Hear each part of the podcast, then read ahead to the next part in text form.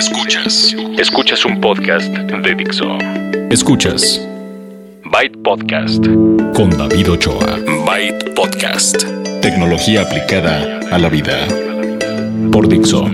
La productora de podcast más importante en habla hispana. Byte Podcast 493. Hola, ¿cómo están? Sean ustedes bienvenidos y bienvenidas a una edición más de Byte, tecnología aplicada a la vida. Aplicada a la vida. Yo soy David Ochoa y me da mucho gusto saludarles después de unas largas vacaciones en este podcast de tecnología que cada semana pueden descargar de Dixo o de bytepodcast.com. Este es el primer episodio del año. Es el 493 en la numeración que secuencial y pues es el año 11, es un año más, el 2016, que es bisiesto. Seguramente ya lo sabían, porque ya estamos a mediados de enero y ya se acabaron todos esos comentarios acerca de feliz año, el año bisiesto, los objetivos que tiene uno, bla, bla, bla. Pero han ocurrido muchas cosas. Y como nosotros nos tomamos todo el mes para reanudar las actividades aquí en Dixo, porque nos cambiamos, estamos estrenando em, estudio y ya lo conocerán ustedes a su debido tiempo, vamos a, pasar aquello de las, de las felicitaciones, de la bienvenida y les voy a platicar que en este podcast tenemos noticias acerca de Apple llegando oficialmente a México con una tienda un cumpleaños, unos 15 años más bien, que se celebraron recientemente.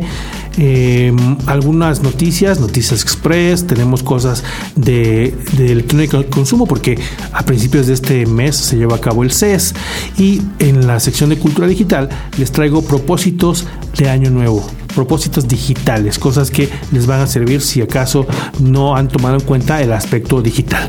Este podcast de tecnología se publica semanalmente y si quieren ustedes ponerse en contacto conmigo, pueden hacerlo a través del correo bytepodcast.gmail.com y en redes sociales con el usuario BytePodcast, en Twitter, en Facebook, en Google Plus, en Instagram, en todos lados me encuentran con ese mismo usuario. Y pues bueno, empezamos con las noticias. Noticias. Le vamos a dedicar poco tiempo a las noticias porque hay mucha información relevante. Solo les quiero platicar tres cosas. Primero, Apple anunció que llega una tienda oficial a la Ciudad de México. Y dirán ustedes, ¿cómo que oficial? Que no hay un montón de tiendas ya. Sí, pero son de distribuidores autorizados. Ellos tienen el, permiso por parte de Apple de vender. Tienen nombres así como eh, a amaquerados, como, le diríamos. Es decir, está la tienda iShop, está, tienen Mac, ¿no? Está la Mac Store, tienen Apple algo y tienen los productos y están certificados, pero no tienen eh, el look and feel, o sea, la, apariencia oficial, no tienen a los famosos genius, los, los, ayudantes, que, por cierto, si ustedes quieren, no sé si ya, si ya se acabaron las solicitudes, la época de solicitudes, estaban buscando gente para que trabajara ahí en la tienda de Apple. Va a estar ubicada en el Centro Comercial Santa Fe. Y pues cuando llegue y la inauguren, ahí les platicamos para que se vayan a gastar sus dólares a la tienda oficial de Apple que anunció el CEO, el, Tim Cook, en Twitter. Un 15 años, una fiesta de aniversario. Wikipedia hizo su cumpleaños número 15 y con actividades alrededor del mundo. Aquí hubo fiesta, no más que no hubo chambelanes. Y bueno, si ustedes no saben qué es Wikipedia, seguramente viven debajo de una roca, pero me parece que es tiempo de felicitarles y qué mejor manera de, ser parte de la celebración que colaborando. Wikipedia es una enciclopedia libre en línea que ofrece mucha información, pero toda esa información ha sido editada, puesto ahí, curada por personas como tú y como yo, que tienen tiempo de investigar, que tienen ganas de hacerlo. Y si ustedes quieren colaborar, busquen información acerca de cómo editar. Hay editatones, así les, les llama a estos maratones en donde eh, las personas se, se ponen de acuerdo. Después de un cursito breve, les dicen, bueno, ahora tú vas a, meter información de esto, casi siempre de lo que les interesa. No, tendría mucho caso que eh, estén ustedes trabajando de voluntarios en algo que no les apasiona, pero se puede también.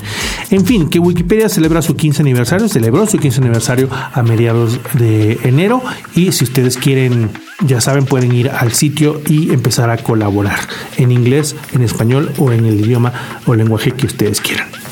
Y finalmente, el Lumia 550 llegó a México. El Lumia 550 tiene la particularidad de ser un teléfono de gama baja, de entrada, barato, cuesta 2.500 pesos, pero que es el primero en esta categoría que tiene Windows 10 Mobile.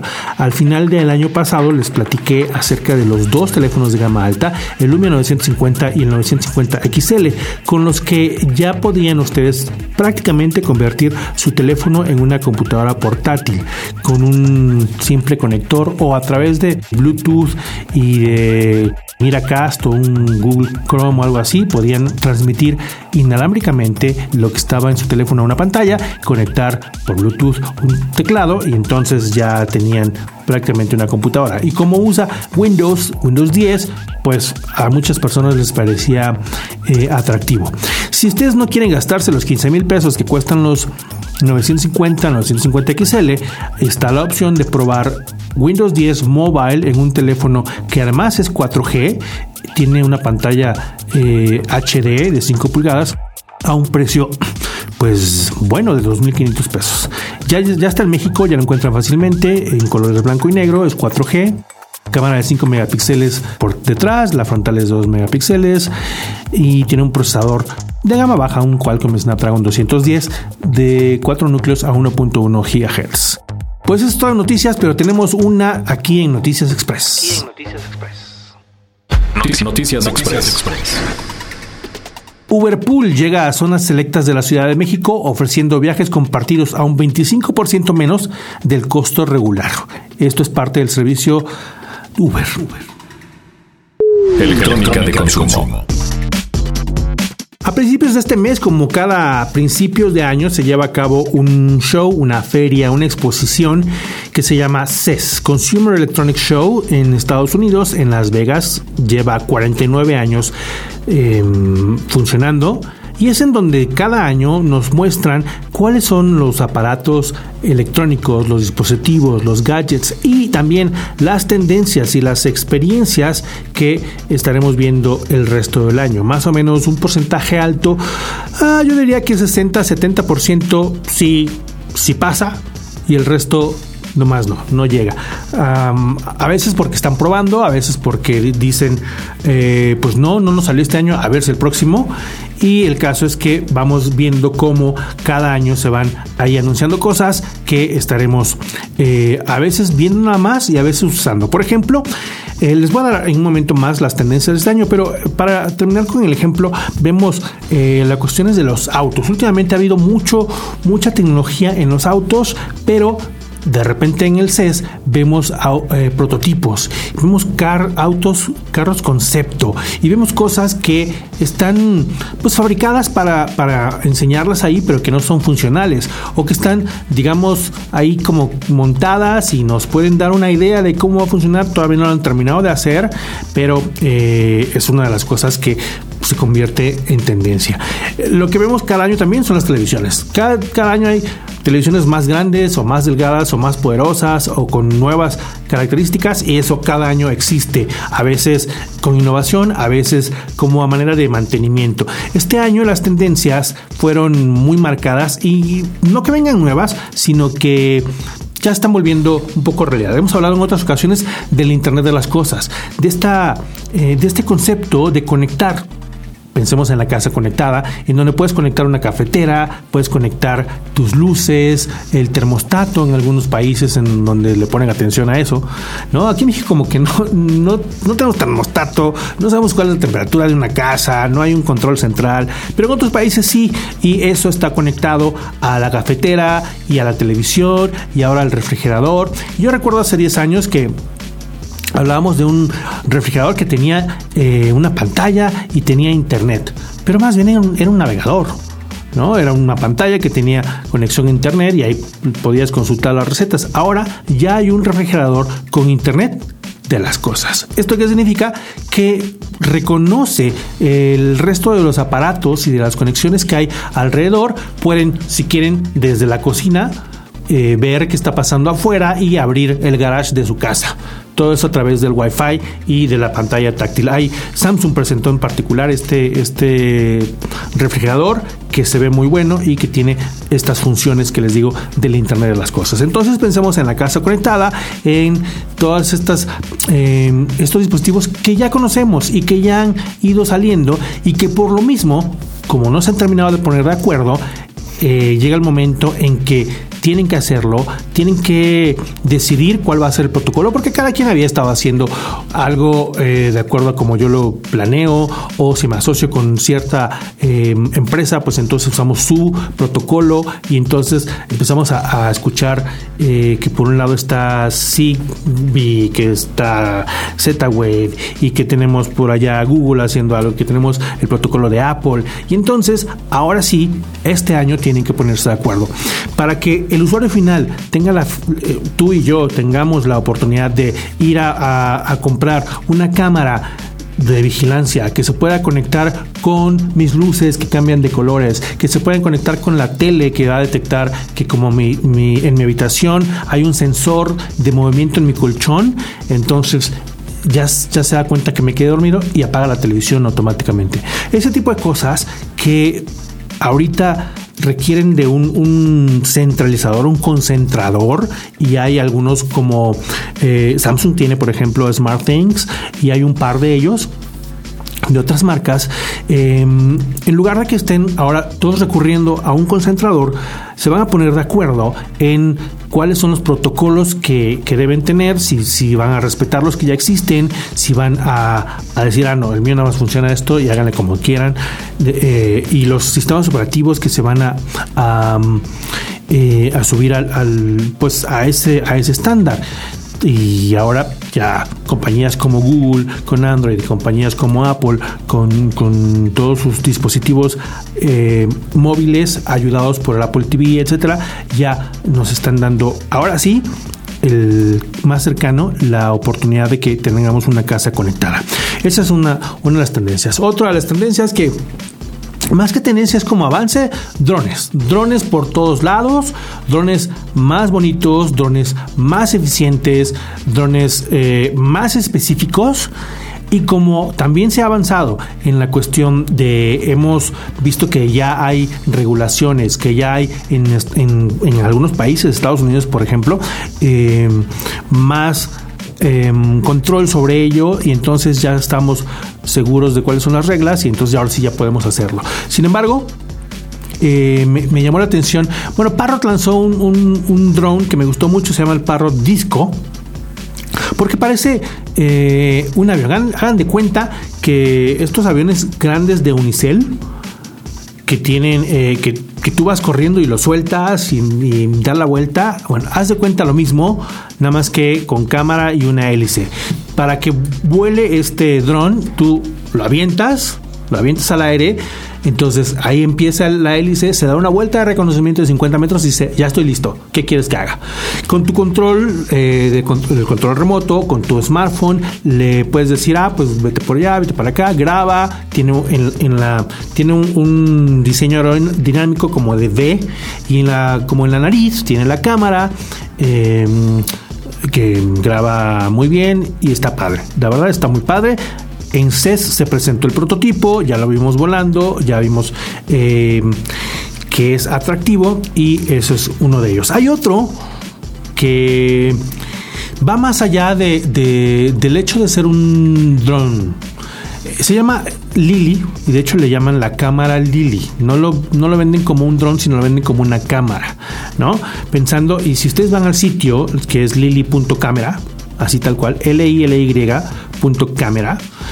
eh, van a ver como, como la evolución, como la premisa es la evolución de cómo el hombre o la humanidad se ha visto a sí mismo. Y, un, y ahí van los pasos. El paso eh, en el que estamos actualmente es el de tener el teléfono frente a nosotros, ¿no? La selfie o una cámara de estas Action Cam, ¿no? O, GoPro, etcétera, eh, con un selfie stick. El siguiente paso es tener un dron ahí enfrente de nosotros volando, grabándonos. Lo metes en tu bolsa y dices, a ver, a partir de ahorita quiero que, Lili, quiero que me, que me grabes, ¿no? Entonces lo sacas de la bolsa, lo echas al aire y empieza a grabar, empieza a grabar tus, tu, pues, tu vida, ¿no? Vas caminando, vas en la bicicleta, vas y obviamente hay por detrás hay un montón de tecnología y está la, parte del dron y está la parte de que cómo sabe a quién a quién le va a grabar. Hay otra parte que dice, bueno, aquí estoy, ¿no? Obviamente si hay eh, dos personas, sabe que saber contigo porque tú tienes otra parte eh, que hay un receptor, etcétera. Pero esta, este, esta premisa tan simple de, de, ok, ahora voy a hacer algo, saco mi, mi, mi, dron, lo aviento al aire y me va a grabar sin preocuparme de nada. Se llama Lily, es un, de nuevo, un prototipo y eh, lo encuentran como Lily Camera. Pueden ustedes encontrar mucha, mucha, bueno, perdón, antes eh, terminemos con los, con las tendencias de las cosas que más hemos visto. Ya les dije el Internet de las cosas, eh, los drones, robots, un montón de robots que desde hace mucho tiempo hemos visto. Los robots no son nuevos, pero las características y las funcionalidades que han tenido son cada vez eh, más de avanzada. Ahora tenemos eh, robots que, te pueden reconocer, que ya, ya, ya, sabíamos, pero vi por ejemplo uno que, un robot que te enseña yoga, ¿no? un robot que lleva a los niños a la escuela. Em, los avances de la robótica son, son innegables. Hubo mucho de esto en el CES y mientras lo veía, llámenme alarmista si quieren, pero veía yo a los niños llevándose bien con los robots y pensaba, dentro de unos 30 años, cuando pase Skynet y estén peleando contra los robots, se van a acordar de estos momentos en los, que estaban ahí jugando y aprendiendo robótica. Pero obviamente estoy exagerando. Eh, eh, pero bueno, muchos robots, mucho de esto en, como tendencia de, del CES de este año. Voy a, voy a platicarles, voy a tomarme unos, eh, no sé, dos, tres episodios más para con mucha calma decirles cuáles son las cosas que me llamaron la atención. Vamos a invitar a, algunas personas, vamos a invitar por ejemplo a las grandes marcas a que nos vengan a platicar cuáles son sus, lanzamientos. Yo les puedo decir eh, lo, que anunció Sony, lo que anunció Samsung, lo que anunció LG, pero eh, si tengo la oportunidad de que vengan ellos a platicarnos por qué eh, deberíamos ponerle atención, lo voy a hacer. Todas las grandes compañías hicieron anuncios en la cuestión de televisión. Creo que lo que me llamó la atención fue el HDR. El HDR lo han visto ustedes a lo mejor en sus cámaras, sobre todo en sus teléfonos celulares. Se llama, em, son imágenes de alto rango dinámico. Esas son, esas son las iniciales HDR, que en una cámara les sirve, por ejemplo, si ustedes quieren tomar una foto de un un paisaje, eh, están en, la montaña y fueron con su pareja y ay, te voy a tomar una foto ahora que está el sol ahí atrás. Pero si quieren tomar ustedes una foto así, pues va, eh, eh, el sol va a hacer que, no se vea bien la otra persona. Entonces, o le toman al sol o lo toman la persona. Así era antes. A partir del HDR ya, ya está integrada la función de que pueda tomar una eh, puede hacer tomas múltiples y luego las, las junta de manera que se vea lo bonito del sol y la persona eh, con la luz necesaria. También el HDR sirve para, no sé, si quieren tomar fotos de nubes, para hacer un efecto dramático, así de, tomar un poco de, de, más información de la luz.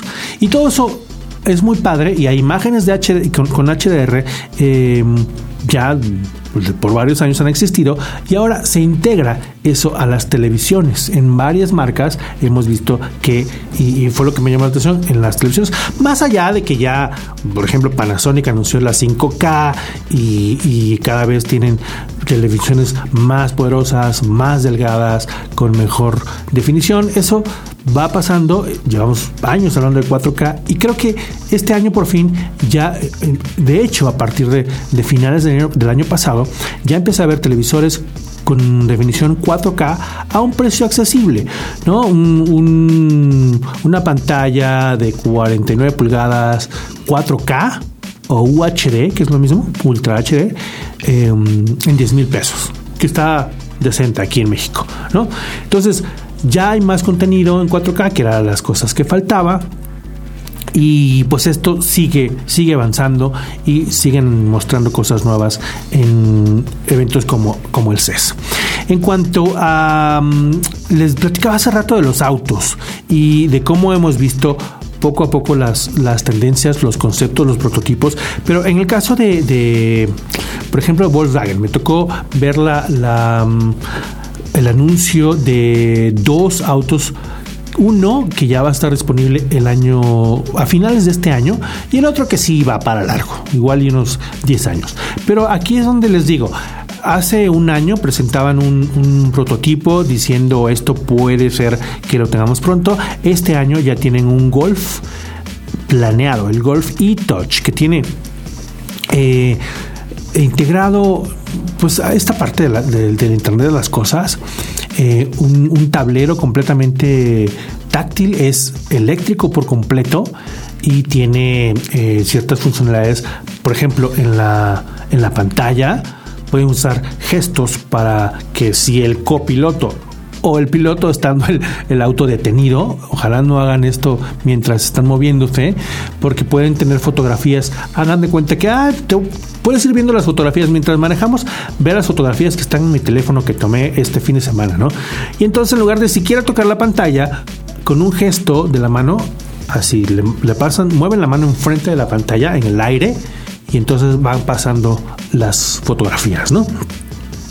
Pueden ustedes ver más información acerca de estos prototipos. El, Golf e-Touch es el que les estoy diciendo que tiene Volkswagen anunciado para finales de este año.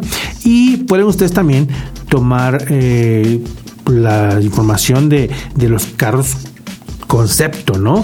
Eh, Faraday tuvo uno que se veía como el como el uh, Batimóvil, más o menos, ¿no? Toda proporción guardada.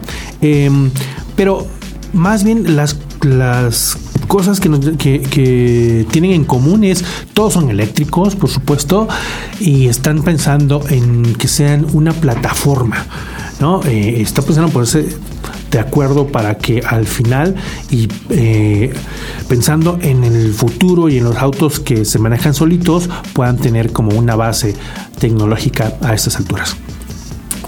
Em, se lanzó la, PC Endless, ¿se acuerdan de Endless? Que tenía tiene una, computadora muy pequeña, muy barata, dirigida como un poco hacia la, los mercados emergentes. Pues ya lanzaron una, que es la Endless Mini, cuesta menos de 100 dólares, es más, menos de 80 dólares.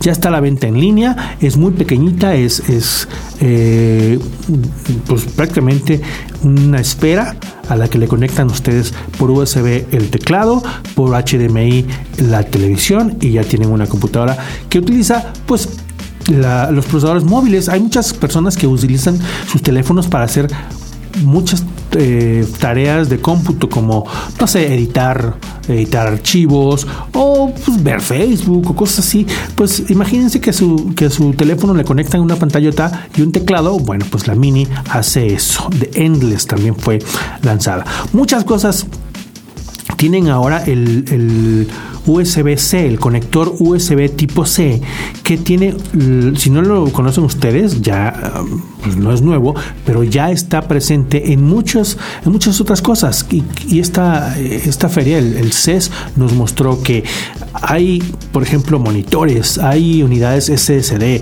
hay ya muchos más teléfonos y, y computadoras que utilizan este nuevo conector nuevo entre comillas, ¿no? Nuevo porque se va a empezar a usar y ya lo van a ver eh, todo el mundo. Y las ventajas, ¿no? Que tiene mejor velocidad, transmite mejor la, energía para la carga, eh, se puede meter, no importa el lado que lo metan, actualmente con los USBs, pues no, solamente entran de un lado y a veces mm, cuesta trabajo y a veces lo, lo quiere uno... Eh, meter cuando está al revés y se rompe. Bueno, esto cambia con el USB-C. Les voy a decir, les voy a ir platicando, como les dije em, en los siguientes episodios, de más información específica.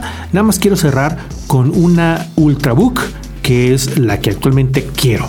Así la quiero tener porque es un Ultrabook, como ustedes ya saben, las especificaciones dicen que debe ser muy delgada, muy bonita, muy potente. Se llama Razer Blade Stealth. Cuesta mil dólares, está decente el precio. Tiene un procesador Core i7, tiene 8 GB de memoria, está muy bonita, es de Razer y entonces el teclado retroiluminado se puede eh, poner de colores cada tecla, tiene muchas cosas, pero les menciono que es de Razer porque eh, pensando en los, en los videojugadores, en los gamers, que Razer hace cosas para gamers, pues crearon una caja que se llama Razer Core que tiene la tarjeta gráfica. Ahora podemos pensar en una Ultrabook para gamers, que antes era como, no es cierto, no existe, no hay manera de meterle una tarjeta gráfica poderosa. Pues no, no es necesario a través de un puerto USB-C, ¿se acuerdan? Puedes conectar prácticamente la tarjeta de gráficos que quieras en esta caja externa que va a un lado de tu, de tu Ultrabook, que por cierto también le puedes poner un monitor más grande. El caso es que la puedes llevar a todos lados si quieres trabajar eh, con ella y después llegas a la oficina, le conectas esta que se llama Razer Core y tienes ya tu supercomputadora para juegos. Les voy a, les voy a hablar más del, del CES en los siguientes episodios, pero vamos a cerrar este, este capítulo de hoy con los propósitos digitales de Año Nuevo. Digitales de Año Nuevo. Cultura digital.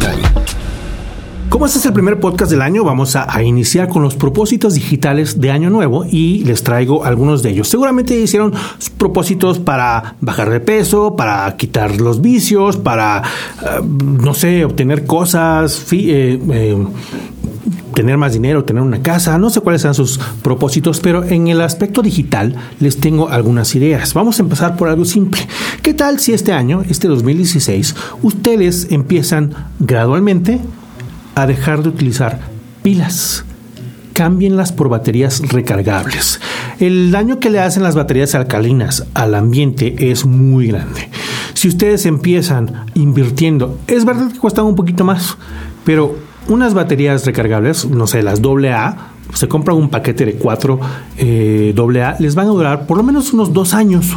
Así que no, no, no, basta más que sacar las cuentas y darse cuenta de que es una buena inversión que además es amable con el ambiente. Entonces el primer propósito digital de este nuevo año es usar baterías recargables. Otro de los propósitos es, ustedes a lo mejor cada que sale un nuevo gadget dicen lo quiero y cuando está el, nuevo teléfono que quieren, dicen, uy, pero no me alcanza.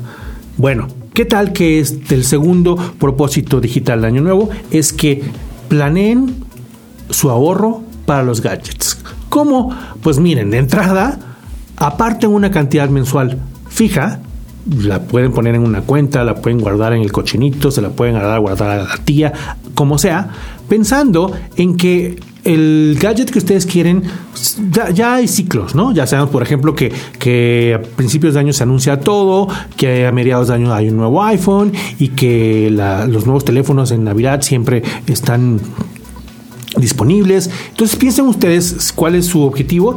Si quieren comprar a lo mejor un gadget, un disco duro, una computadora, un teléfono, lo que quieran, vean cuánto cuesta, vean cuánto, cuál es su capacidad de ahorro, guarden esta cantidad fija mensual y cuando salga el gadget ya van a tener ustedes ahorrado una buena parte y podrán adquirirlo enseguida y serán ustedes muy felices. ¿A poco no? El segundo eh, propósito de año nuevo, ahorrar para tus gadgets.